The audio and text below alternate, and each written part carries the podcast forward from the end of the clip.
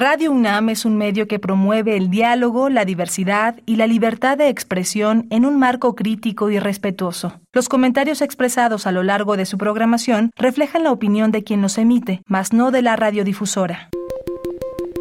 Hipócrates 2.0 Nutrición. Bioética. Estrés. Vacunación. Salud.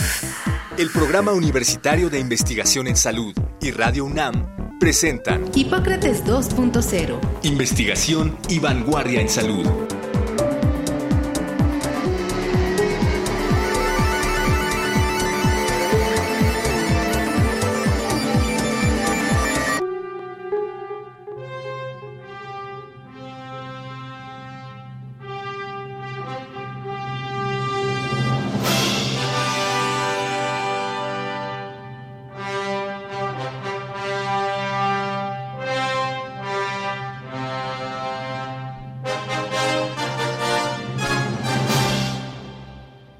Hola, ¿qué tal? Bienvenidos a Hipócrates 2.0. Yo soy Mauricio Rodríguez. Como cada semana les doy la más cordial bienvenida. Agradezco que nos estén sintonizando aquí en Radio UNAM. Para el programa de hoy preparamos un tema lúdico, recreativo, hasta cierto punto de divertimento después de los programas y de las semanas difíciles que hemos tenido últimamente. Vamos a hablar sobre las pantallas y la pandemia, el, cine, las series de televisión en demanda y para eso eh, invitamos al doctor Samuel Ponce de León, que ustedes ya lo conocen, es el coordinador académico de esta serie, el coordinador del Programa Universitario de Investigación en Salud, y le pedimos a Leonardo García Sao que nos permitiera hacer esta conversación a tres voces. Él es eh, crítico de cine, guionista, autor de libros y columnista de diversos medios impresos, entre los que destacan revistas internacionales especializadas de cine, y medios de circulación nacional. Eh, Leonardo ha sido director de la Cineteca Nacional, director del Festival de Cine de Guadalajara, jurado, delegado e invitado en los principales festivales de cine del mundo y además es profesor del Diplomado de Apreciación Cinematográfica en el Centro de Capacitación Cinematográfica, así que pues dicho lo anterior, lo primero es darte la bienvenida otra vez a Hipócrates 2.0. Leonardo, tú ya habías estado con nosotros, pero muchísimas gracias por aceptar la invitación. Así es, sí. Para un hipocondriaco como yo es muy importante. Un programa como Hipócrates.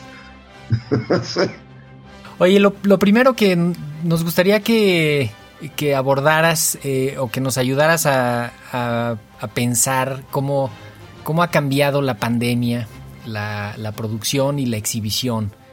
Pues ha sido un desastre para la industria cinematográfica. Para el cine en particular, sí ha sido un, fuerte golpe económico. Las pérdidas han sido millonarias. Muchos estrenos se retrasaron y los estamos viendo. Los vimos ahora en el 2021 el, películas que se iban a estrenar un año antes no se estrenaron por razones obvias, porque iban a fracasar, porque no se estaban exhibiendo películas, estaba había la, el semáforo rojo, no había cines. Entonces mucha gente decía, oye, qué, buena, qué buen año ha sido el 2021 para los estrenos, porque estamos viendo un montón de películas buenas. No, lo que pasa es que hubo trampa se, guardaron varias películas y esas se estrenaron en el 2021, un año después, y entonces parecía que había una riqueza de, material. Y digo, sí fue un buen año, pero no tanto, ¿no? ¿No se trasladó a las pantallas sobre demanda, a las plataformas? No todo, no, algunas sí, y eso ha sido motivo de controversia por ejemplo, hay ciertos canales, hay ciertas distribuidoras que estrenan al mismo tiempo en salas que en la plataforma digital. ¿No? Fue el caso famoso de... La de la viuda negra, ¿no? Exacto. Que causó una demanda por parte de la actriz Scarlett Johansson porque dijo que sus ganancias habían disminuido por la estrategia de estrenar al mismo tiempo, ¿no? Y tenía toda la razón, en efecto, sus ganancias, su, su porcentaje de ganancias de taquilla, que muchas de las estrellas tienen ese porcentaje de lo que entra en taquilla, lo que las hace profundamente millonarias, pues sí se afecta por el momento en que alguien puede prender su televisión y ya no molestarse ni ir al cine, ¿no? Sí, que, que también eso Bueno, tiene, tiene un impacto increíble. De hecho, podríamos pensar en el tamaño de esa industria, la cantidad de, de recursos que mueve, de empleo, de... es, es, es, una locura. El, hay ciudades enteras que deben de vivir de eso, muchísima gente que vive, que vive de eso, ¿no? Pero, sí. pero ¿cómo ves, Leonardo, el futuro? Eh, el futuro, yo creo que el, el cine va, va, a seguir siendo exhibido en salas. Yo creo que eso, ese modelo no va a cambiar, pero las plataformas sí ganaron una relevancia increíble, ¿no? Yo, el que no tenga Netflix en su casa pues, está perdido, ¿no? Yo creo que las suscripciones de Netflix sí fueron totales. Yo creo que todo mundo quiso suscribirse por lo menos a Netflix, ya no digamos otras plataformas como Amazon Prime o, o Apple o, en fin, Disney. El exacto. boom de Disney, ¿no? El boom de Disney ocurrió durante la, ocurrió durante la pandemia con series y películas, que creo que esa es, esa es una parte interesante. La última película de Aaron Sorkin está en la plataforma de Amazon Prime, está con Bardem de Estelar y Nicole Kidman es una super película y pues ahí se hizo y por ahí salió primero, ¿no? Sí, a mí no me gustó, debo decir. Me parece una película bastante, bastante torpe sobre, sobre esta pareja que es tan chistosa. Entonces les quita todo el chiste a, Lucy, Lucille Ball y a Desi Arnaz, que eran personajes muy cómicos y los vuelve un poco solemnes y como, bueno, claro, la, la, la, el interés de la película es político, ¿no? Entonces, pero ahí se tropiezan y con la historia personal de ellos y, en fin, creo que es un margallate de película. Pero bueno, eh, lo importante es que normalmente se hubiera estrenado solo en salas, básicamente fue exclusivamente de plataforma, en este caso de Amazon Prime, ¿no? Y el mismo caso es con la película del poder del perro, ¿no? Es una, a mí me pareció una película deslumbrante, verdaderamente. A mí esa me encantó, esa sí me pareció muy buena. Por suerte la pude ver en cine. Ah, ok. Porque, porque festivaleó. Entonces se estrenó primero en el Festival de Venecia, donde ganó el premio a la mejor directora. Después pasó en el Festival de San Sebastián, que fue donde yo la pude ver. Y luego en la Cineteca se exhibió y creo que se sigue exhibiendo hasta el momento en sala, lo cual es una gran, por eso es una película que sí se tiene que ver en cine. Creo que es de una belleza formal muy espectacular que sí se aprecia mucho mejor en una pantalla de cine, ¿no? Digo, sí se aprecia si lo ves en una tele buena, pero desde luego se aprecia mucho mejor en una sala. De hecho, qué, qué bueno que tocas el punto, porque quer quería preguntarte también sobre el impacto en los festivales de cine y en, todo lo que representa, ¿no? Hay casas productoras que se preparan para que su material esté listo, hay reglas para los festivales para que las películas entren en cierto momento antes de las inscripciones y que lo pueda revisar el jurado y se va a ver el jurado. ¿Adviertes ahí que hubo golpe a eso? Eh, ¿Anduvieron ajustando? En el 2020 fue una crisis total. O sea, Cannes no se hizo, el Festival de Cannes se canceló. Ya con eso te digo todo. ¿Había pasado antes alguna vez? ¿Hace cuánto? Solo en la, en la guerra. O sea, en la Segunda Guerra Mundial canceló el festival y el movimiento del 68. Son las dos instancias previas donde se había cancelado el Festival de Cannes. Pero oh. este no había ocurrido y, y, menos por una cuestión médica. ¿no? Lo que, lo que pasa es que, Leonardo, esto es mucho más que una cuestión médica. No, es claro. Un desastre que es mayor que la guerra. Sí, exacto. Es mayor que el 68. Sí, sí, sí. Exactamente. Ha habido más muertos que en guerras, ¿no? Exacto. Más muertos que en guerras.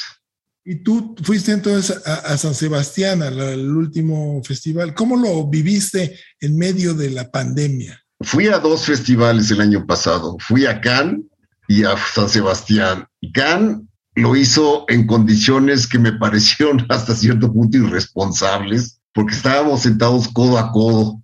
No había sana distancia. Entonces las salas estaban llenas, era obligatorio usar el cubrebocas, pero de todos modos uno siente un poco de ñañaras de estar sentado junto a extraños que por ahí estornudan o tosen y, y, uno se siente medio inquieto. Había, para los extranjeros, había la obligación de hacerse pruebas de antígenos cada tercer día. Yo tuve que ir gratis, por suerte, cada tercer día puntualmente a hacer acceso muy eficientes, había un montón de, de staff de módulos y tal, o sea, no había que hacer cola larga, pero sí te quitaba una media hora en lo que ibas, te hacías la prueba. Y... ¿Qué hacían si, hacía, si salía uno positivo? ¿Lo, lo sacaban del festival o...? lo sacaban del país. Porque luego eso es lo que falla, ¿no? Que como que sí queda muy claro lo que hay que hacer, pero, pero no, no, no saben qué hacer con los resultados, ¿no? ¿Las salas tenían alguna ventilación especial? No, como siempre como siempre. En cambio, en San Sebastián, sí. Lo habitual. ¿Y certificado de vacunas? ¿Les pedían certificado de vacunas en el festival o nada más lo para entrar al país? Eh, sí, no, para entrar al país. Para entrar al país, para entrar a Francia había que mostrar certificado de vacuna. Y luego para, para el festival, pues en el teléfono ahí venía la prueba del antígeno, ¿no? En San Sebastián no había prueba de antígeno, pero sí había sana distancia, había se sentaba un asiento sí, uno no, un asiento sí, uno no, uno. Entonces, entonces, claro, se reduce el número de entradas y disminuye la posibilidad de boletos, ¿no? Entonces, conseguir boletos para ciertas funciones se volvió muy complicado. Y fue en, en, momentos epidémicos no muy fuertes, ¿no? No muy fuertes. Lo de San Sebastián fue, y, y también. Cannes se hizo en julio, a diferencia de lo que ocurre normalmente, que es en mayo se retrasó hasta julio. Entonces ya en el verano, pues había bajado muchísimo la incidencia, ¿no? Entonces, y ahora, por ejemplo, que está el, el COVID con el Omicron a todo lo que da, pues ya cancelaron Sundance, ya cancelaron el Festival de Rotterdam, van a ser eh, virtuales los dos, y con algunos distribuidores y productores ya retiraron algunas películas, ¿no? Porque dice, yo no quiero que pase virtualmente, yo creo que se exhibe en una sala, ¿no? Entonces ya algunos productores ya se han echado para atrás. Es decir, es todo un lío este asunto del COVID, la verdad. Y en México, yo por cuestiones familiares y, también por el contacto que tengo y la visibilidad que tengo en los medios, me, me buscaron muchos grupos de productoras que estaban haciendo películas, series, que querían asesoría. Terminaron adoptando unas medidas que, no necesariamente estaban bien apegadas como a la, ciencia, y, sino más bien como esta idea de hacer pruebas casi que diario a todos, para poder hacer las cosas. Claro. De pronto incluso trabajando en unas condiciones como que decías, hay mucho personal de salud que no le echa tantas ganas a, lo que están haciendo y estos cuates estaban con unas medidas extremas. Draconianas. sí, sí, sí, gastando un dineral pruebas y en, y en pues todo la parafernalia que montaban para, la, para el control sanitario. Lo que pasa es que eso hay que verlo en la perspectiva de que es una gran inversión, efectivamente, pero es peor si tienen una epidemia.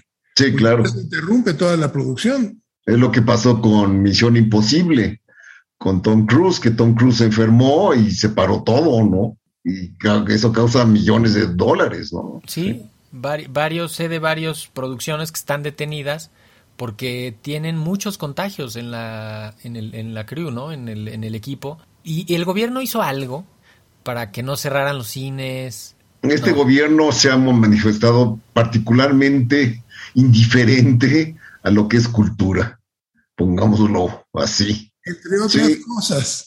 Entre otras cosas, la ciencia también, la ciencia también le ha sido indiferente. ¿no? No, pero, pero sí había que meterle una lana especial a, la industria. O sea, imagínate unos, los que construyen los sets. Por supuesto. No, y la gente de teatro, por ejemplo, viven de eso. Viven de poner sus obras. Si no los dejas, pues por lo menos un aliciente, un, algo, algo que ayude a la industria. Sí, algunos, algunos entraron a entraron a plataformas, incluso se montó como, como una plataforma de teatro en línea que podría tener algo atractivo porque, pues eso, acerca el teatro a las casas, ¿no? Yo, yo, yo vi una obra de, de Ignacio López Tarso que de otra manera no hubiera ido a un teatro probablemente al otro lado de la ciudad en, en viernes en la tarde. No es lo mismo. La mística es diferente, ¿no? Completamente. Yo tuve la, la, bueno, la mala suerte, debo decir, de ver una obra que se llama La obra que sale mal, y por lo menos la versión que vimos, este, porque fue algo, una edición especial de la obra que estaba en el Insurgentes, creo. Pésima, terrible, muy mala. Pues no, no, no traicionaba su. Haciéndole honor a, honor a su nombre. Sí. Honor a su nombre. En ese sí. sentido fue perfecta, ¿verdad? Sí.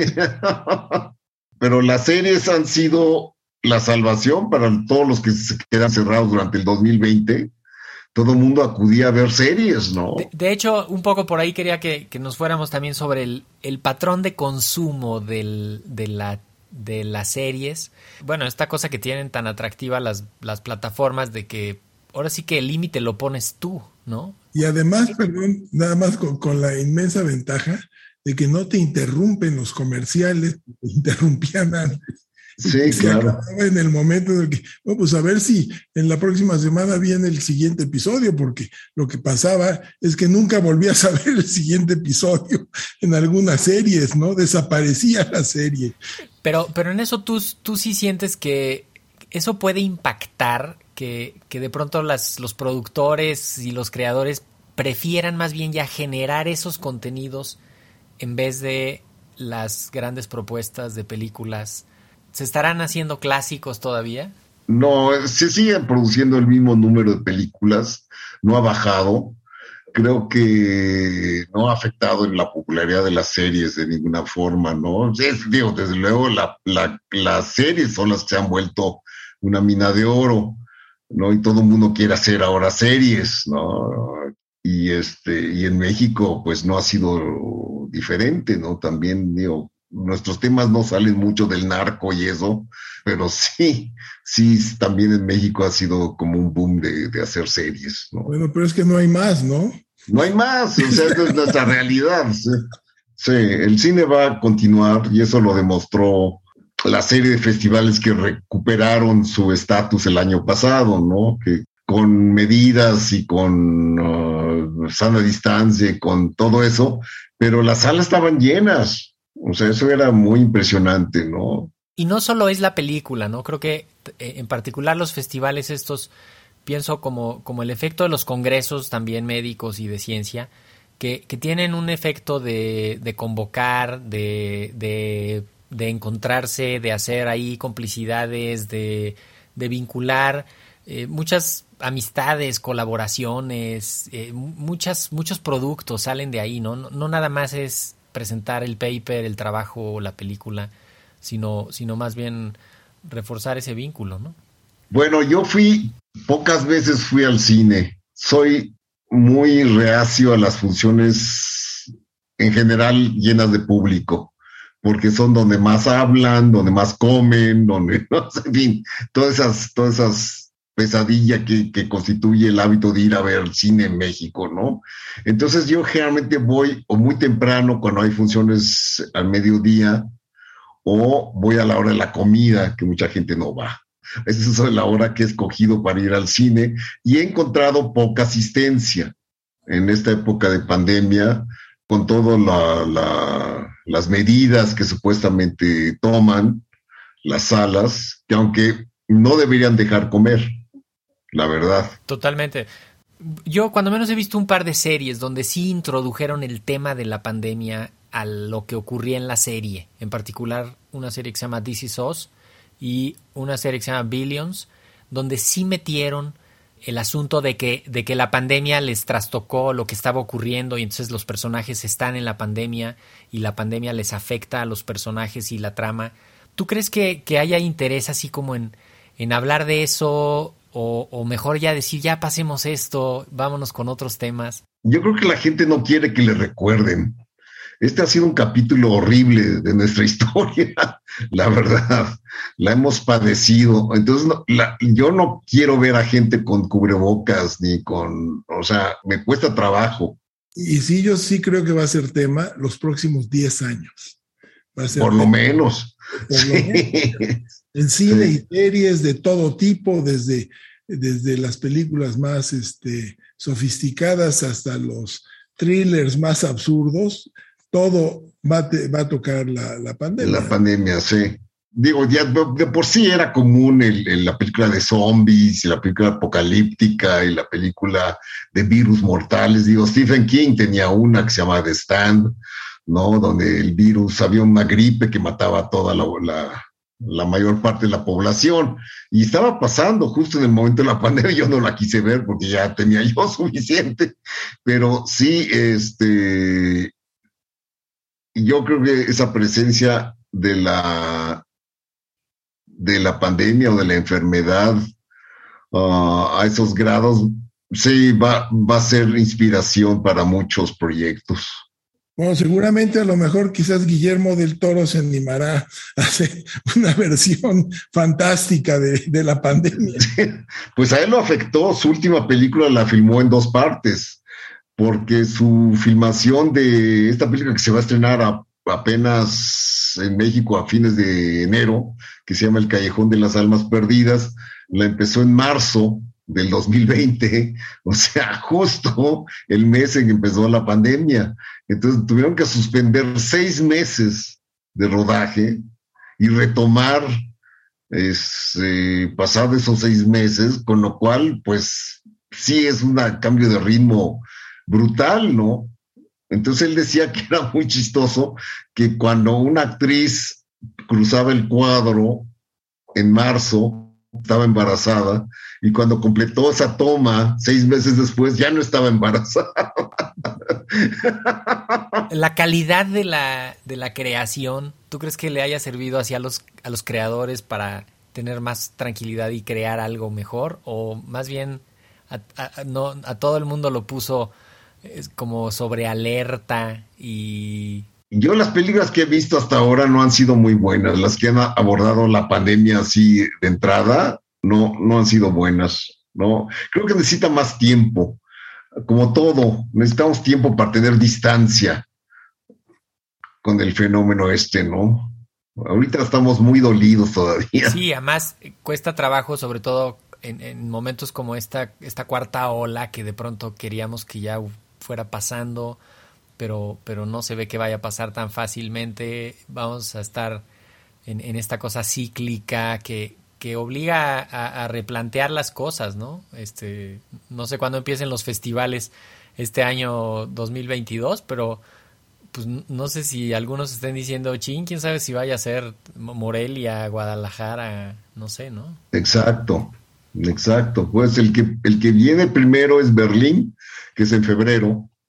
Todavía no se declara Berlín qué va a ser. Que, que para febrero esperemos que en Europa tengan condiciones epidémicas un poco más, un poco más favorables, están saliendo más o menos rápido, eh, pero, pero esperemos que, pues que en los siguientes meses siga habiendo eh, pues cada vez más posibilidad. Exactamente, ¿no? Actividad, sí, actividad, que, que de alguna manera volvamos a la normalidad.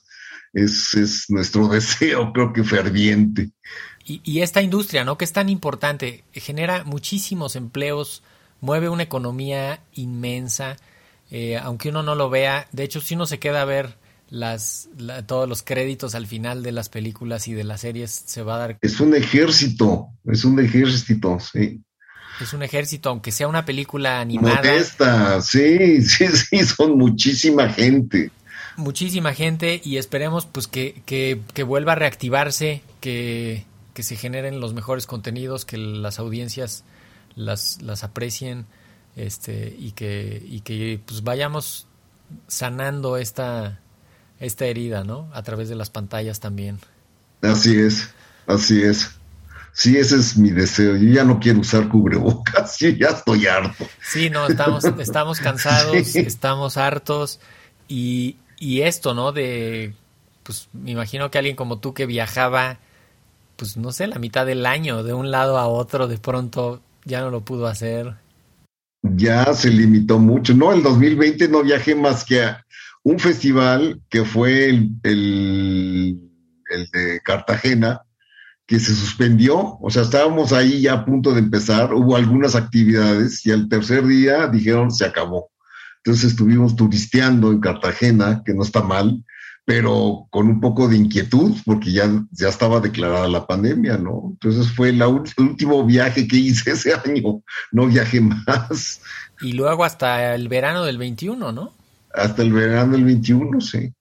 Pues esperemos que, que este año empiece a retomar algo de aquel ritmo y que, y que sigamos, pues cuando menos escuchándote, viéndote, eh, leyéndote y, pues, pues con eso, con eso nos podemos despedir. No sé con qué idea quieras despedirte, Leonardo. No, pues con eso, con ese deseo de que la normalidad de alguna forma vuelva.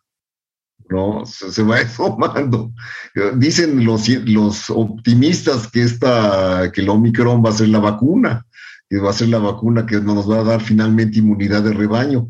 Ojalá sea cierto. Sí, que no sea a mucho golpe, porque muchos casos muy rápido te generan otros problemas, no, no a nivel individual de la persona que se va a enfermar grave, sino en la sociedad te, te, hacen ahí disrupción de los servicios, de la cadena de suministro, de la demanda hospitalaria, se, se mueven muchas cosas. Esperemos que en efecto sea el principio del fin y que la siguiente vez que te invitemos estemos platicando de pues ya de cómo de cómo se ha ido sanando esa herida, ¿no? Buenísimo, pues muchísimas gracias Leonardo García Tsao por haber estado en Hipócrates 2.0, también al doctor Samuel Ponce de León que nos acompañó en este programa, muchísimas gracias. Gracias por la invitación, espero volver en, condiciones más, más, más propicias. Exacto, no te, no te aseguro que en estudio, pero así, a distancia lo, lo podemos hacer, salió muy bien, muchísimas gracias. No, gracias a ti. Así que pues con esos deseos nos vamos. Esperemos que se vea la luz al final del túnel y que no sea un tren que viene de frente. Por lo pronto yo soy Mauricio Rodríguez, esto fue Hipócrates 2.0. Esperamos que nos acompañen la próxima semana y sigan en sintonía de Radio UNAM. Hasta la próxima.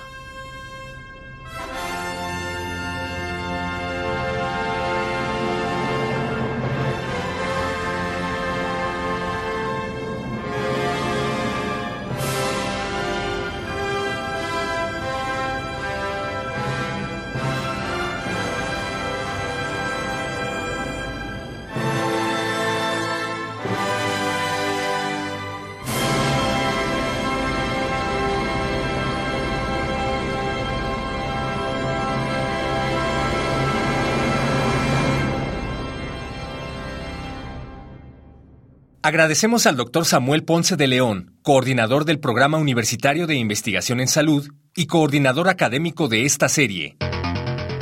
El Programa Universitario de Investigación en Salud y Radio UNAM agradecen tu escucha. Te esperamos la siguiente semana para platicar sobre lo último en materia de salud e investigación en Hipócrates 2.0 investigación y vanguardia en salud. Se despiden de ti en la producción Patti Gamboa, Héctor Castañeda y Alejandra Gómez. Hipócrates 2.0, Radio UNAM. Experiencia sonora.